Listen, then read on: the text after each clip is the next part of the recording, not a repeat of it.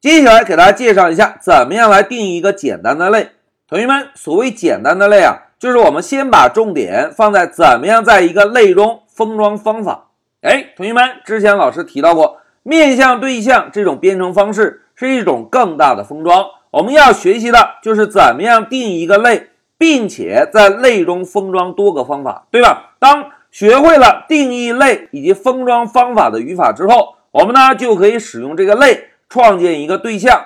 并且来调用在类中封装的方法，对吧？那接下来让我们看一下，在 Python 中怎么样来定义一个类，以及怎么样在类中封装方法。大家看，如果我们想要定义类啊，先敲一个 class 关键字，在 class 关键字后面跟上一个类名。注意啊，在类名后面同样需要跟上一个重要的冒号。同时，老师要重点提示一下哦，同学们在定义类的时候。类名是要符合大驼峰命名法的，对吧？当类名定义完成，我们呢就可以使用 define 这个关键字来定义一个方法。哎，同学们在定义方法的时候，跟我们之前学习过的定义函数是非常像的。但是在类中定义方法啊，第一个参数必须要是 self。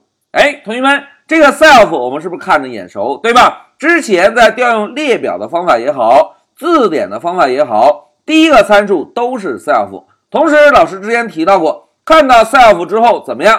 哎，暂时先不予考虑，对吧？在这一小节中啊，我们同样先记住，在类中封装方法，第一个参数同样应该是 self。但是这个 self 我们稍后再讲。同学们先记住哦，第一个参数同样是 self。如果后面有参数，我们呢就增加上参数列表；如果没有参数，就保证这个方法有且仅有一个 self 的参数就好。哎，这个就是定义类以及在类中封装方法的语法。好，了解了类的语法之后，接下来让我们看一下怎么样创建对象。